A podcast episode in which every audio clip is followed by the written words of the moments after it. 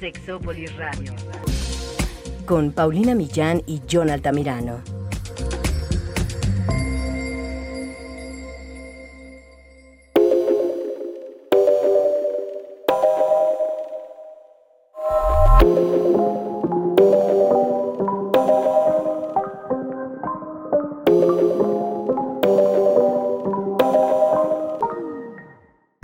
Referimos cuando hablamos del derecho a sentir placer? ¿Qué cosas pueden vulnerar nuestra capacidad de sentir placer y de disfrutar de las relaciones sexuales? ¿Cuál es el modo en el que la violencia física, psicológica, sexual y económica afecta nuestras relaciones de pareja y de placer? Pero sobre todo, ¿cómo podemos empezar a cambiar para que nuestra sexualidad y nuestro disfrute no se vean afectados. El día de hoy hablaremos de todo eso. Quédense, esto es Sexópolis, se va a poner muy bueno. Yo te quiero, pero déjame. No me amas, eso se te ve. Y si sigues, pues agárrate. Que esta chica no la vuelva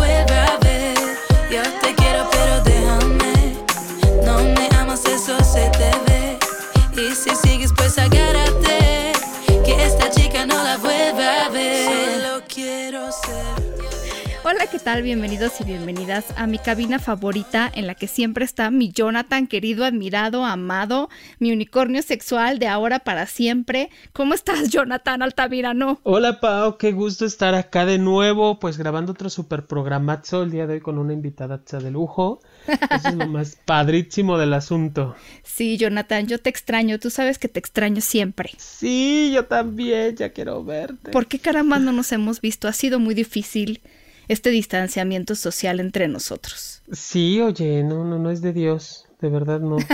hay unos distanciamientos que ya me hacían más bien falta, ¿verdad? Pero otros sí me han pegado. Sí, no. Hay, hay, por un lado dices, güey, no era así, ya era la cuarentena. Yo ya era antes de así de la cuarentena, pero hay otros que dices, no, aquí sí, sí vale la pena estar aquí. Y también la posibilidad, eso sí nos ha ayudado el distanciamiento social, porque hemos aprendido a poder estar cerca de la gente que está más lejos, que antes estaba más cerca, pero nuestra querida Analicia Torres Benítez, alias Ana Torres, ahora está un poquito más lejos porque vive en Querétaro, pero que ya la habíamos querido invitar porque ella es terapeuta, sexóloga, es docente, es investigadora, es promotora para educación de la paz, educadora en la sexualidad, facilitadora. Eres todo, Anita. ¿Cómo estás? Hola, también bicicleta, sobre todo eso. Nuestro unicornio sexual versión 2. Versión 2, claro, eres bienvenida para ser el unicornio sexual. Yo la verdad es que, que con ustedes me, me, estaría gustando mucho platicar con un cafecito en esta tarde lluviosa, pero la verdad es que hay otras situaciones que nos alejan. Pero, Ana, yo eh, quería eh, hace poco tú diste una conferencia que me pareció súper interesante para platicar un poco de las violencias que hemos vivido en el mundo, los confinamientos que hemos vivido en el mundo, pero también sobre mucho de su vinculación con la parte de la sexualidad y el placer. Y entonces resulta que también ha sido algo que a mí me ha interesado y que también como terapeuta yo le ha tocado ver algunas cosas. Entonces, ¿tú por qué te interesaste tanto en este tema? ¿Cómo fue algo como natural o aspectos de la vida que te llevaron a él? Pues verás, me interesa o me interesó estudiar la violencia porque creo que igual que muchísimas personas en este país es algo que, a lo que no he sido ajena. Por ejemplo, recuerdo cuando era eh, chiquita, me, a mí me gustaba brincar, saltar, jugar con niñas, con niños, eh, jugar fútbol y era algo que no podía hacer. Cuando fui creciendo, mis hermanos, por ejemplo, eh, me tenían que acompañar a todos lados y yo no fui libre de poder salir de mi casa sola hasta que cumplí los 15, 16, ¿no? Entonces creo que hay unos unas primeras formas que vivimos la violencia que tienen que ver con cómo nos enseñan a ser hombres y mujeres, que es algo que a mí me gusta mucho decir, que los mandatos de género, esta forma en la que únicamente nos dejan elegir sobre una u otra cosa, son las de las primeras violencias que vivimos. Sí, fíjate que yo, eh, bueno, Jonathan es más experto en este tema, pero creo que es algo que nos van limitando desde niños y niñas, desde no te toques ahí, déjate ahí, ¿no, Jonathan? Como eh, no hagas esto, a los niños no hagas esto porque es de niñas. Digo, tú eres más sobre el tema, pero, pero eso es lo general. Sí, así como dice Ana, o sea, al final del día no tiene mucho que empezaron a utilizarse como diferentes herramientas o que las mujeres descubrieron que habían oportunidades para ellas en donde poder descubrir su sexualidad o redescubrirla. Quiero decir más redescubrir su sexualidad, porque me parece que estaba descubierta. Sí, con todos los cánones sociales que hay de por medio, en donde se puede, eh, pues sí, va quedando como tergiversada la información, ¿no? O acomodada de acuerdo a un beneficio. Incluso me está viniendo como a la mente la cantidad de mujeres que que murieron en este afán de, de de sobresalir o de destacar o de romper como los, los estereotipos y aún así siendo juzgadas socialmente, ¿no? Por ejemplo, Malala, que es el premio Nobel y que todo, toda la violencia que tuvo que enfrentar solo por querer estudiar. En su momento lo, lo que hizo la, la princesa de Gales, Diana, por ejemplo, que es otro, otro, otro factor, una personalidad que también estuvo luchando mucho en pro de los derechos, en, en el caso de ella, como más enfocado hacia, hacia el VIH, hacia la, la, la, dignidad del ser humano, y que sí han sido muy, muy juzgadas y no tiene mucho tiempo de esto, de esto que, que menciona, simplemente la mujer apenas adquirió el derecho a votar el siglo pasado, ¿no? ¿no? No tenía el derecho y con eso hablamos mucho desde la perspectiva legal. Obviamente cuando, por ejemplo, el, cuando empezó lo del confinamiento que se hablaba de esta violencia en, el hogar y que decían las autoridades que eso no existía, que eso no estaba pasando, de verdad era de morirse de risa. No sé en tu caso, Anita, cómo lo, lo viviste, pero a mí sí me llegué, yo sí me llegué a enterar de cosas que decías, Dios, es que esto sí es violencia y claro que estamos viviendo una violencia como muy diferente pues a partir de, la ansiedad social que estaba generando el, la enfermedad, el aislamiento, del quedarnos encerrados y que pues no salga sin que nadie se entere de lo que pasa en casa, me parece que sí hubo un incremento, no sé cómo lo viste tú, Ana. Fíjate, como dice John, las reacciones institucionales, que es una de las patitas de esa mesa donde se sirve la violencia, es cuando las instituciones son omisas con el cumplimiento de sus obligaciones y por lo tanto son omisas con nuestros derechos. La violencia institucional es una de estas tres patitas que nos plantea Galtung, ¿no? Galtung dice que la violencia que vivimos directa y físicamente las personas está sostenida por la violencia institucional y la violencia cultural. Es que pareciera que todo lo relacionado al placer, o sea, como al placer todo lo relacionado a dejarte ir, todo lo relacionado a ser tú como mujer, como hombre, como un hombre poco masculino, una mujer poco femenina, todo eso, como, a ver, como que no sé si me ayudan a aterrizarlo, pero nos vivimos cuidando todo eso como si no nos permitiéramos ser.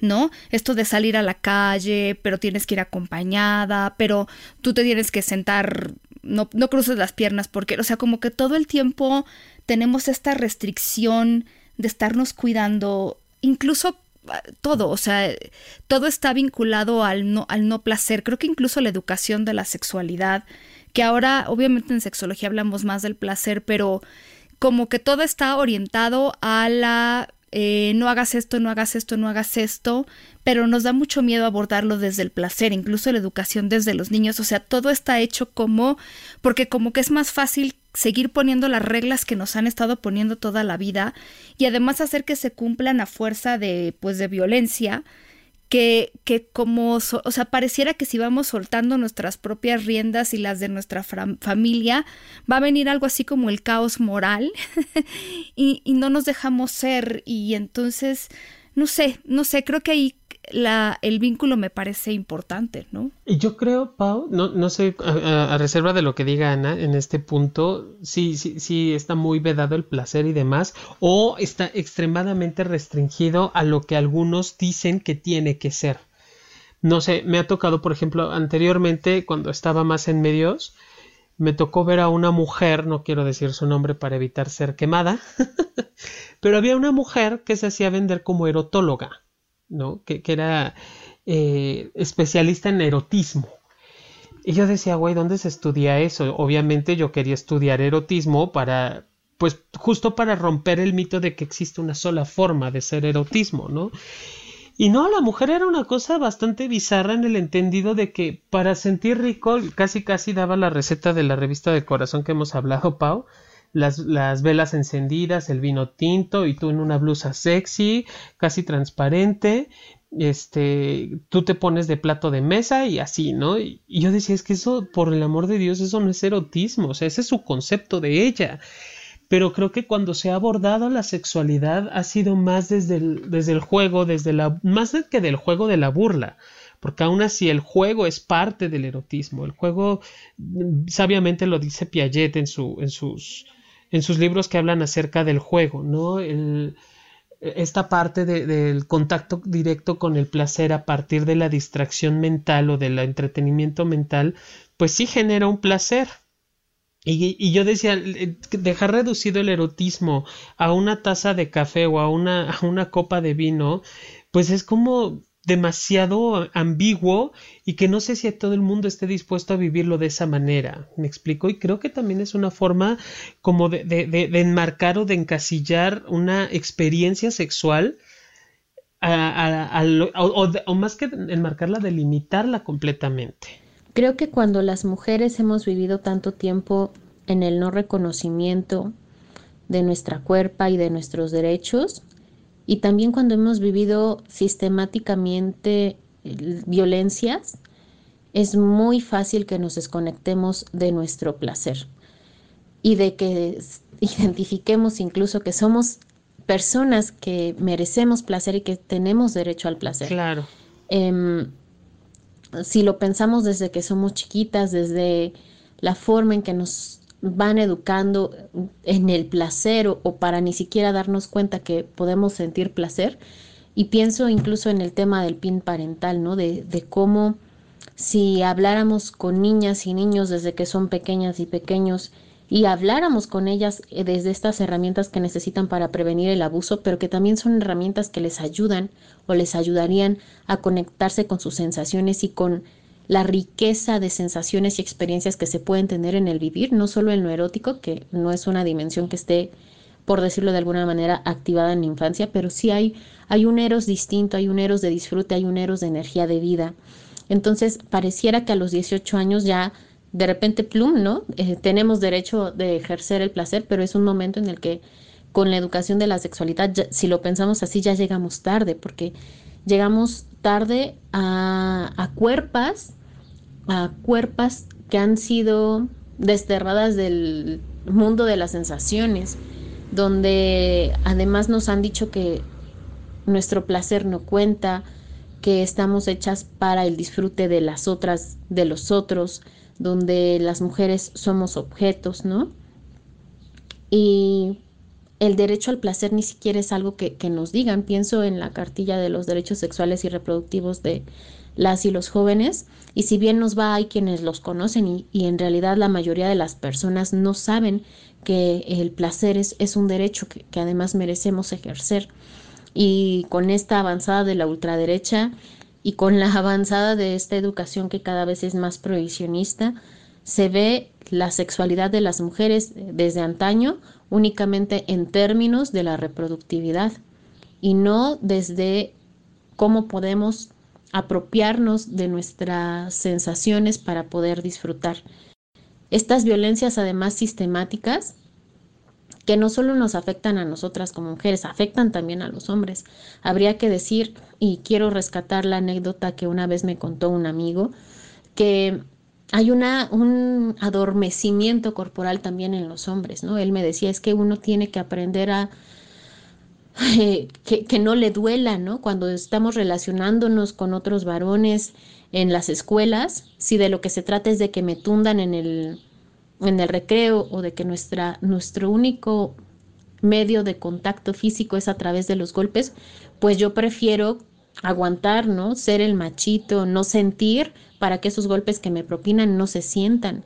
Y también desde ese sentido, la construcción de la corporalidad de los hombres está en deuda con el placer, con, con que ellos puedan identificarse incluso en la sensualidad. Pienso mucho en, en cómo incluso ahora el reggaetón eh, sí invita y es una forma en la que ahora muchos hombres jóvenes adolescentes pueden explotar su propia sensualidad y que antes no se podía.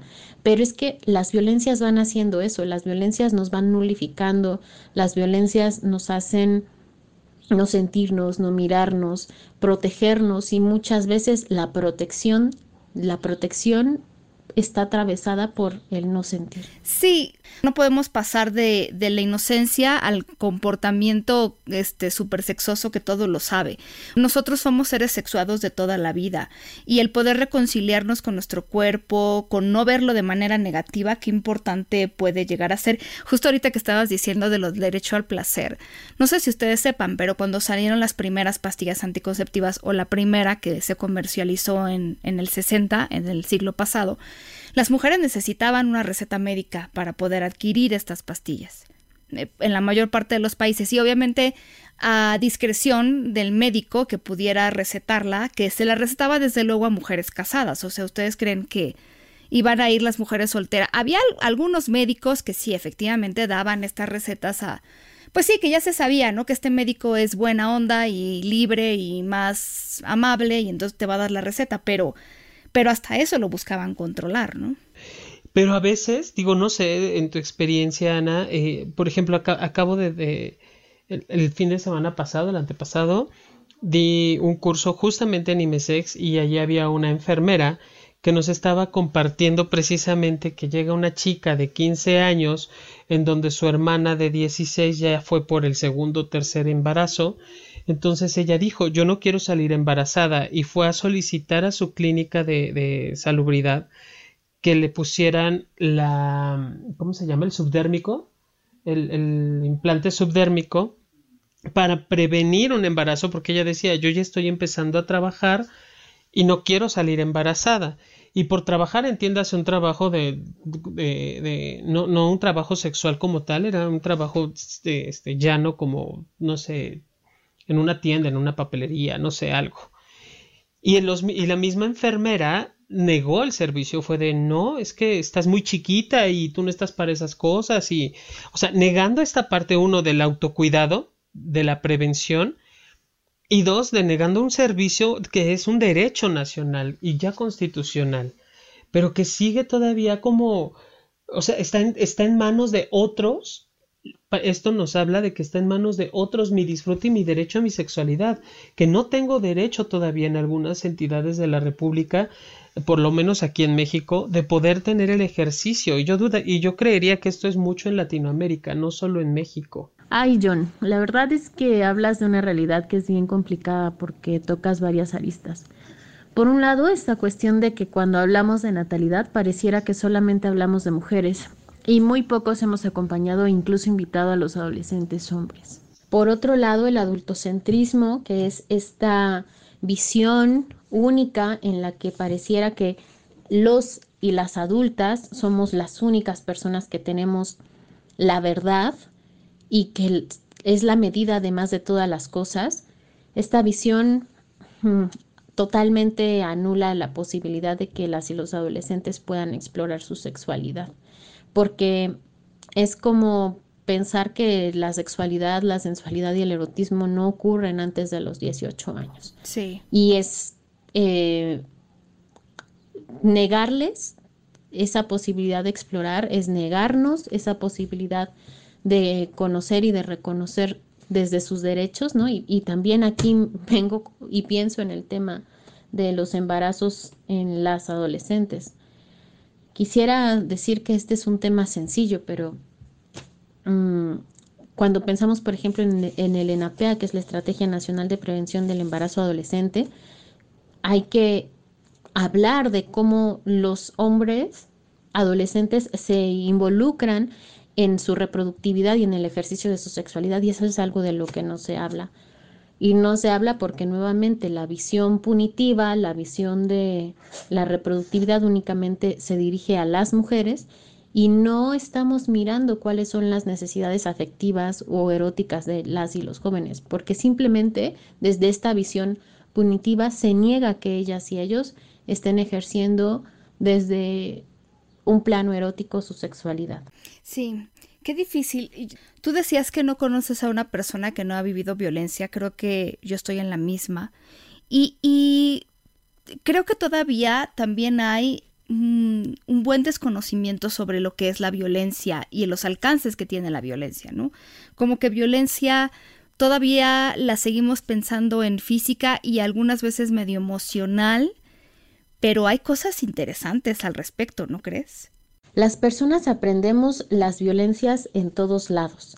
Ojalá pudiéramos decir como dicen sobre todo muchas personas de ultraderecha que aprendemos las violencias en la casa, ¿no? Pues la casa más bien es un micromundo que refleja las falencias, las necesidades y los valores de afuera. Y por eso es que también mirar las costumbres y mirar las instituciones nos ayuda a mitigar, trabajar con las violencias que pasan dentro de las casas, ¿no? Aprendemos las violencias en todos lados porque nosotras, nosotros mismos somos parte de ese gran problema de las violencias. La verdad es que yo no conozco hasta el momento a alguna persona que no haya ejercido violencia en algún momento de su vida, porque esta es la cultura en la que fuimos educadas y educados, la mamamos, ¿no? Eh, eh, nos educaron, ahora sobre todo pienso en tiempos de pandemia, para la individualidad, para la competencia, y es aquí donde también el capitalismo y la competencia voraz que hay entre unas y otros, y otros y unas, se recrudece. Sí. Y yo, miren, el, algo que yo les platicaba a Jonathan que a mí me tiene, o me ha tenido estos últimos par de años tal vez, preocupada es yo les hablé hace poco del deseo. Déjenme decirles que no hay peor cosa eh, como asesino del deseo para mí número uno tiene mucho que ver con la violencia. A veces la violencia que ejercemos contra nosotros mismos, que es una forma, ¿no? Tal vez, pero también la de la pareja y, y se ha... No se ha investigado tanto como me gustaría, aunque en realidad sí. Por ejemplo, en el caso de las mujeres hay un cuestionario que mide función sexual. Es un cuestionario interesante porque mide excitación, orgasmo, dolor, satisfacción, lubricación, mide una serie de componentes muy interesantes. Sí. Eh, un grupo de exalumnas del IMESEX hizo una investigación en donde vinculaban violencia psicológica a la parte de la función sexual. Y a mí me llamó la atención porque las mujeres que vivían violencia psicológica por parte de las parejas eran las que reportaban menos lubricación, menos excitación, menos orgasmos, más dolor, menos satisfacción sexual. Y de todas las cosas que habíamos o ellas habían medido, era salían muy raspadas, ¿no? He encontrado un par de estudios que encuentran exactamente los mismos eh, con este mismo instrumento o cuestionario en Irán en el 2016 y en Egipto, y, es impresionante, además de que la violencia, por ejemplo, en este estudio iraní para, de 813 mujeres, encontraron que la violencia en las parejas se incrementaba con la edad de las personas, eh, con el tiempo de matrimonio y con, la, con el nivel de educación, tanto de los hombres como de las mujeres, y todas las situaciones que se veían afectadas. Alguna vez tuvimos aquí a la doctora Mayra Pérez, que también platicaba de cómo muchas de las llamadas disfunciones sexuales o trastornos o problemas se daban en ambientes donde había violencia. A mí me impresiona todo este tema porque estas violencias que estos autores y autoras han explorado realmente no es la violencia que ustedes de repente ven en los programas y en las telenovelas. Miren, yo les voy a leer algunas cosas que podría aparecer en un cuestionario. Algunas aplican solamente para mujeres o más bien para mujeres y otras aplican más bien para hombres. Pero miren, si ustedes por lo menos dicen que sí a algo, pueden estar viviendo una situación en donde no se sientan tan a gusto. Por ejemplo, mi pareja cree que si realiza actividades domésticas o de cuidado de los hijos, esto es ayuda para mí. Mi pareja preferiría que dejara de frecuentar a ciertas amistades o miembros de mi familia para poder dedicarle más tiempo a él o ella o a mis hijos. Mi pareja considera que en cualquier discusión tiene siempre la razón. Mi pareja insiste en explicarme cómo hacer cosas que yo ya sé hacer. Mi pareja suele corregir mi manera de vestir, hablar o actuar. Cuando he pedido a mi pareja que hagamos algún acuerdo o compromiso, he recibido respuestas como ya veremos o lo pensaré. Los descuidos o errores de mi pareja suelen ser ignorados o olvidados fácilmente. mientras que los míos son remarcados constantemente. Mi pareja me ha hecho la ley del hielo o se rehúsa a hablar cuando esté enojado o enojada. Mi pareja se niega a dialogar, negociar o tomar acuerdos conmigo. Mi pareja espera que yo conviva con sus amigos o familiares incluso si yo no lo deseo.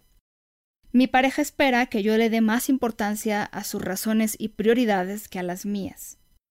Si le pido un consejo, mi pareja espera que yo lo siga al pie de la letra. Mi pareja espera que yo le dé prioridad a él sobre otras cosas o personas que son importantes para mí.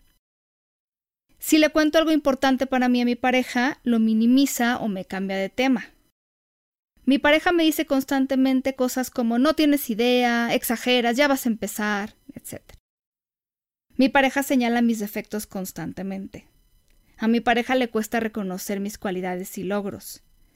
Mi pareja no le da valor económico a mi trabajo doméstico o a la crianza y cuidado de los hijos. Cuando mis ingresos son menores a los de mi pareja, mi pareja considera que mi trabajo tiene menos valor o importancia. Mi pareja tiene más, mi pareja tiene más tiempo libre que yo y la libertad de hacer con él lo que le guste, donde guste y con quien le guste. Frente a mi pareja me es muy difícil mantener mi propia opinión y prefiero ceder para no acabar discutiendo. Prefiero acceder a tener relaciones sexuales que discutir con mi pareja por no querer tenerlas. Mi pareja aprovecha cualquier momento o lugar para hacer comentarios sobre las tareas domésticas no realizadas o realizadas mal. Cuando mi pareja hace comentarios hirientes, suelo quedarme callada o callado al respecto. Para salir o hacer ciertas cosas tengo que pedirle permiso o aprobación a mi pareja. Recae en mí la culpa de cualquier disfunción familiar que se presente. Mi pareja evita hacer ciertas cosas como tareas domésticas con el pretexto de que no sabe hacerlas. Si le reclamo algo, mi pareja se justifica diciendo que hay parejas peores que él o ella. Cuando decido no hacer algo que mi pareja le interesa, él me reclama diciendo cosas como que no le intereso o que no le amo. Me siento culpable si no accedo a hacer algo que mi pareja me ha insistido que haga. Cuando hago algo que a mí me interesa, pero a mi pareja no considera importante, mi pareja me critica considerablemente. Y así un chorro, mi querida Ana y Jonathan, ¿cómo lo ven? Ay, creo que en algún momento he dicho que sí a muchas de Yo también, yo también. Pero, pero ¿saben qué es lo que quisiera que, que pasara con la gente que nos está escuchando? Es como que escuchen este programa hasta el final, para que escuchen lo que Ana tiene que decir pero que no lo piensen como discusiones. Esas cosas se van a un lugar, se los voy a poner así de burdo y así de simplificado. Se van a un lugar que a veces ni siquiera nosotros sabemos que se van. Y luego nos cobran factura bien fuerte. Porque entonces, ¿qué pasa? ¿Y por qué ya no siento deseo? ¿Y por qué ya no siento ganas de abrazar a mi pareja? ¿Y por qué ya no quiero que me penetre? ¿Y por qué ya no tengo erección? ¿Y por qué?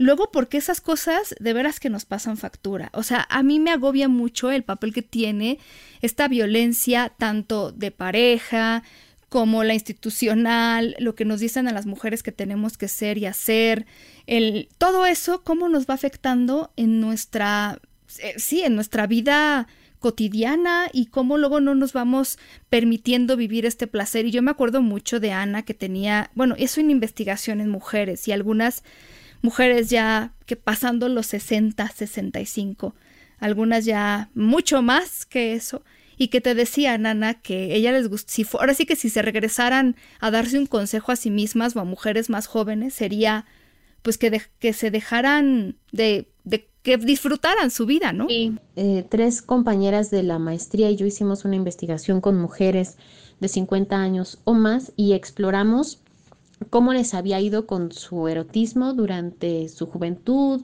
y actualmente, ¿no?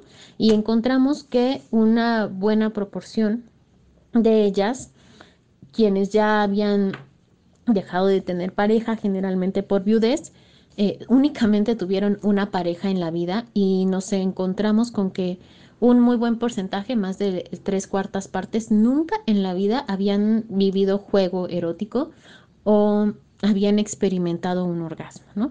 Eso fue muy fuerte porque incluso si les preguntábamos sobre su propio deseo actualmente, algunas decían, no, bueno, es que yo ya no estoy en edad, y quienes podían reconocer que todavía había una chispa de deseo, decían así como, no, bueno, pero yo ya no estoy para estos trotes. Sin embargo, cuando les preguntamos sobre qué podrían recomendar a otras mujeres que estuvieran a punto de iniciar su vida sexual, ahí emergía esta necesidad de comentar a otras mujeres que exploraran, que vivieran, que buscaran, que no se reprimieran, que vieran por ellas mismas, ¿no? Entonces, esto definitivamente nos hace pensar que no es que no haya una conciencia de la importancia del erotismo por parte de estas mujeres, más bien aquí está permeado mucho esta visión de que la sensualidad, el erotismo, la sexualidad en términos del disfrute no está dada para las personas añosas. Entonces, me acuerdo que cuando expusimos este trabajo en el Congreso el año pasado, fue muy interesante para mí mm, que esta información sobre cómo viven las personas, mm, eh, las mujeres mayores la sexualidad, llegara a personas jóvenes. Porque creo que en términos de que las personas, las mujeres jóvenes, sepamos cómo viven y desmitifiquemos cómo se vive la sexualidad en las mujeres añosas, también vamos a construir una forma diferente de construir nuestra propia sexualidad. Y a veces tienes que llegar a esta edad en la que te das cuenta de y haces este balance de tu vida.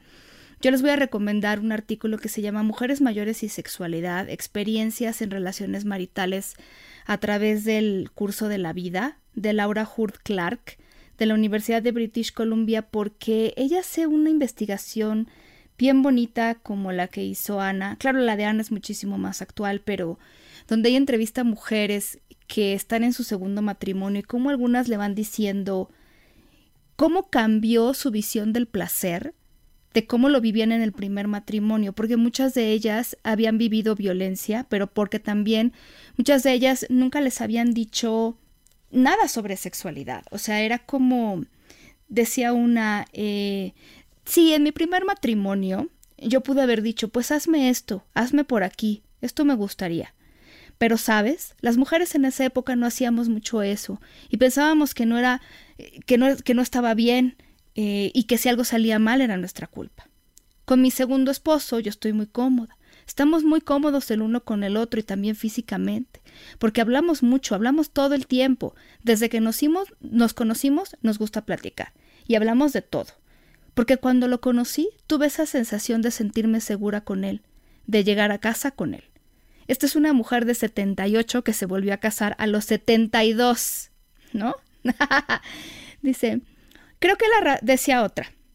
Creo que la razón por la cual siento que mi relación sexual es más satisfactoria ahora en mi matrimonio tiene que ver con la libertad que ahora tengo, comparada con la primera vez que me casé porque además ahora ya no tengo hijos que estén corriendo por la casa y esas cosas de que tienes la presión de que algunos va a abrir la puerta de tu cuarto y te va a ver con tu marido.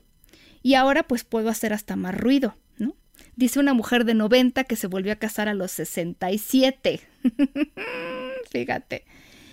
Otra mujer decía, tener más información y conocerme más ha hecho mucho por mí.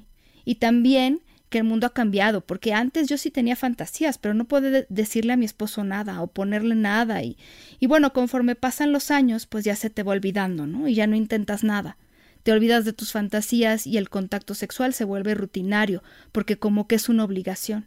Y luego tienes hijos y luego ya estás cansada, porque estás trabajando todo el día. Y empiezas a entrar en esta etapa de la menopausia y las hormonas a veces es complicado.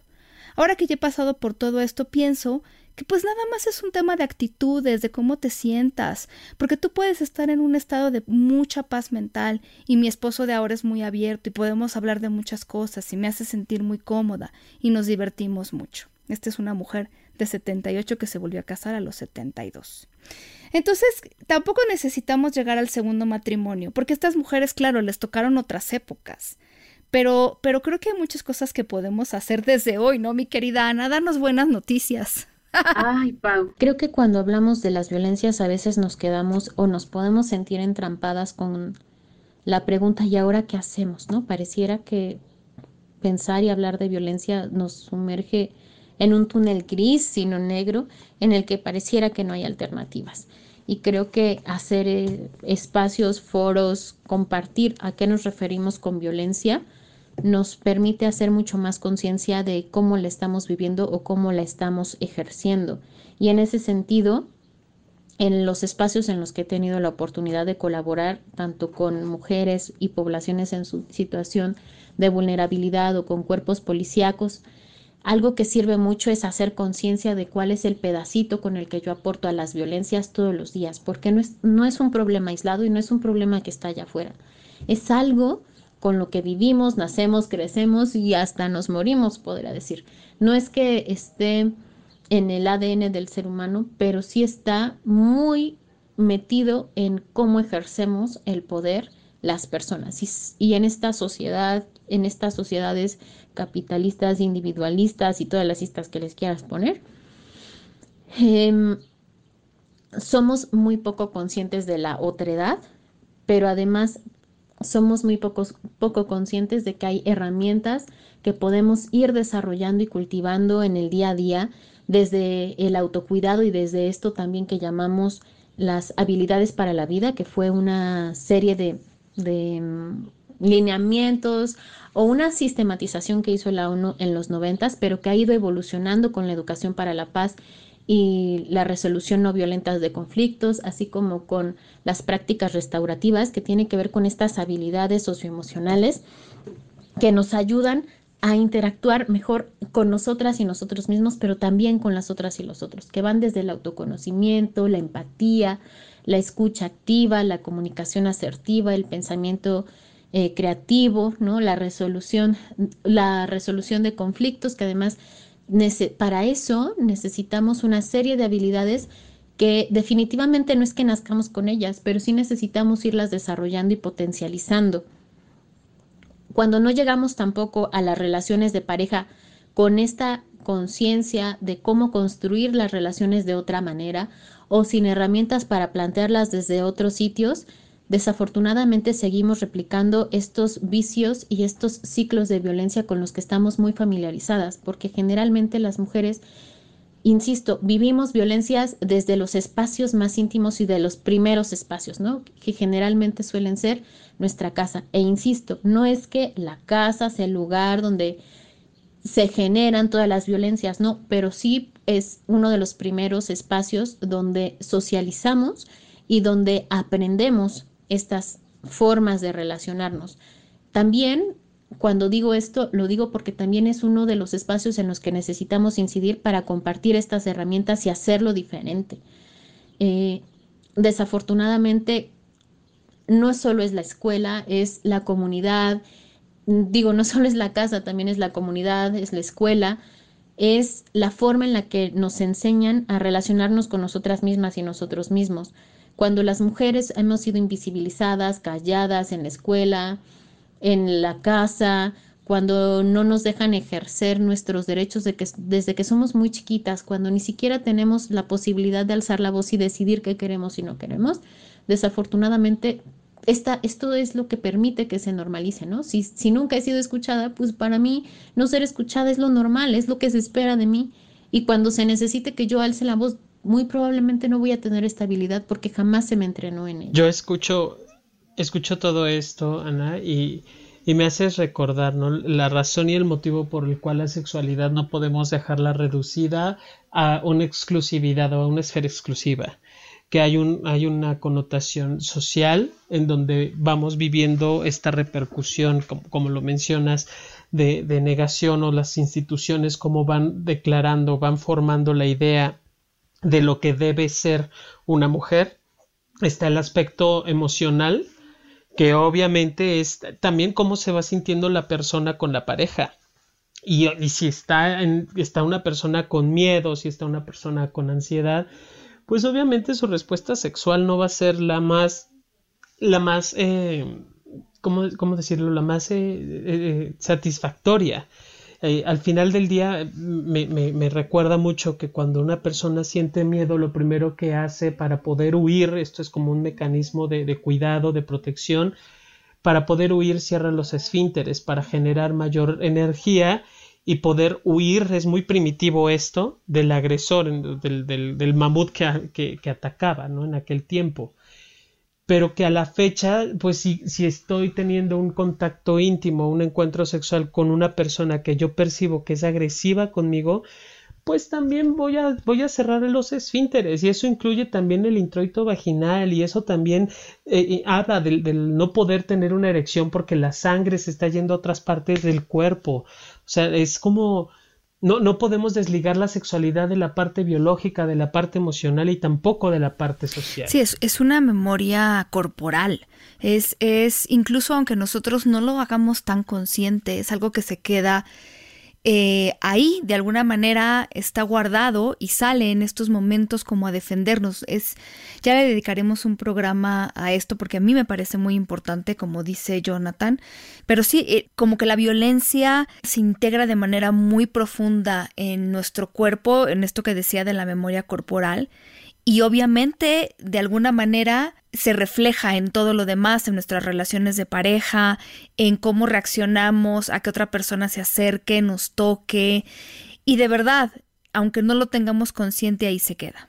Y me acuerdo perfecto de una colega mía que es terapeuta y que me decía, bueno, cuando a mí me ha tocado tratar a mujeres así, yo me meto mucho en el, por ejemplo, la pérdida de deseo y todas estas cosas. Yo me meto mucho en, en ayudarles y con todas las herramientas sexológicas a mi alcance. Sin embargo, si esta parte de su, de su violencia vivida eh, en la pareja, en la familia, no cambia, sobre todo con la pareja, está muy difícil que, que logremos realmente un cambio importante en todo lo demás, porque podemos echarle mucho de un lado, pero del otro sigue habiendo todo este conflicto, toda esta carencia y todo esto que está dañando al final, ¿no? La parte del deseo.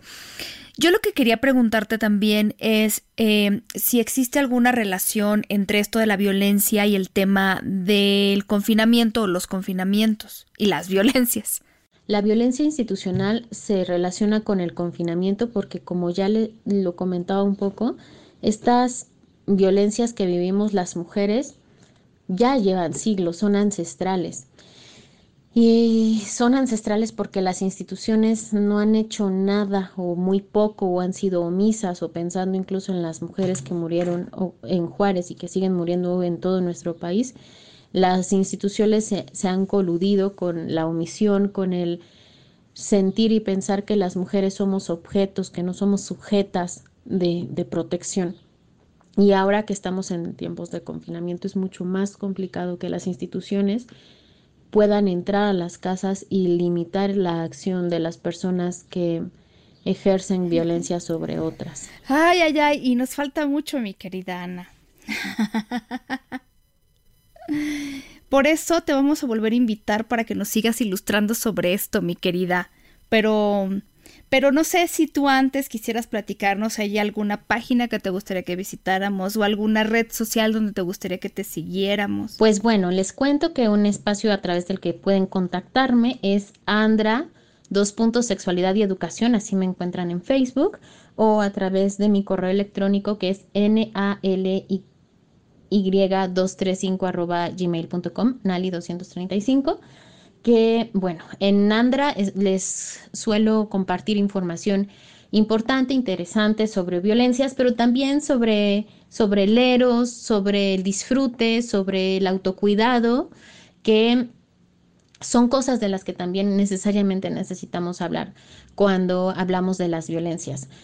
Es cuando yo les empezaba a platicar sobre cómo empecé a entrar al tema de las violencias, platicaba también sobre que una de las formas en las que he pensado o he abordado las violencias es también desde el erotismo y desde un erotismo y desde un disfrute que generalmente nos es negado pues porque nada más vemos la otra cara de la moneda.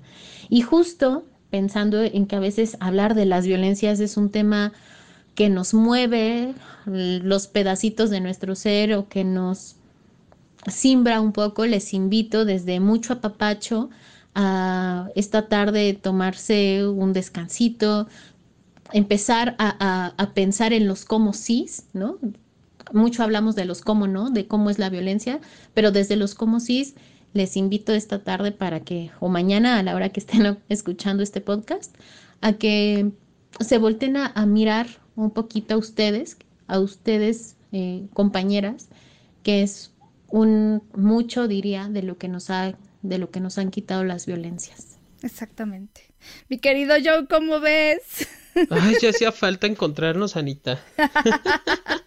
pues muchísimas gracias por todo esto que nos compartes. De verdad me parece que es, es oro molido y pocas veces digo, yo sé que ya está muy hablado el tema y hablado no significa que esté procesado, quiero ser honesto pero está hablado y, la forma en la cual tú lo, lo, lo, englobas y lo encierras, digo, claro, tenemos que hablar de esto protegida y amorosamente, justo para seguir previniendo o evitando en la medida de lo posible una mayor eh, tendencia a la agresión. Muchas gracias. Y ustedes saben que nos pueden seguir en Twitter como arroba sex a mí a Jonathan como arroba sexólogo-yaco, a mí me pueden seguir en Instagram como sex Paulina Millán, Ahí también les ponemos cosas lindas y pues si quieren más información de Ana, pues nos las piden por las redes sociales.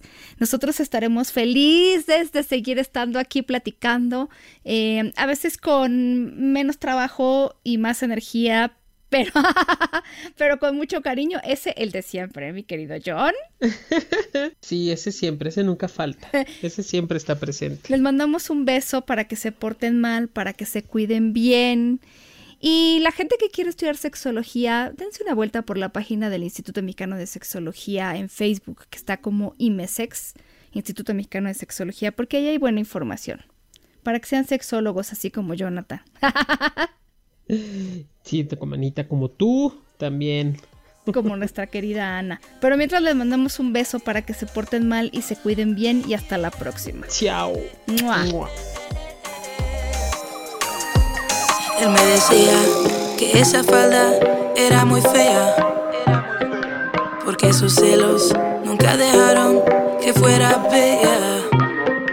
Me controlaba todas las noches, noches en vela, con sus peleas, con mi persona y la botella. Yo te quiero, pero déjame, no eso se te ve. Y si sigues, pues agárrate. quiero, pero déjame.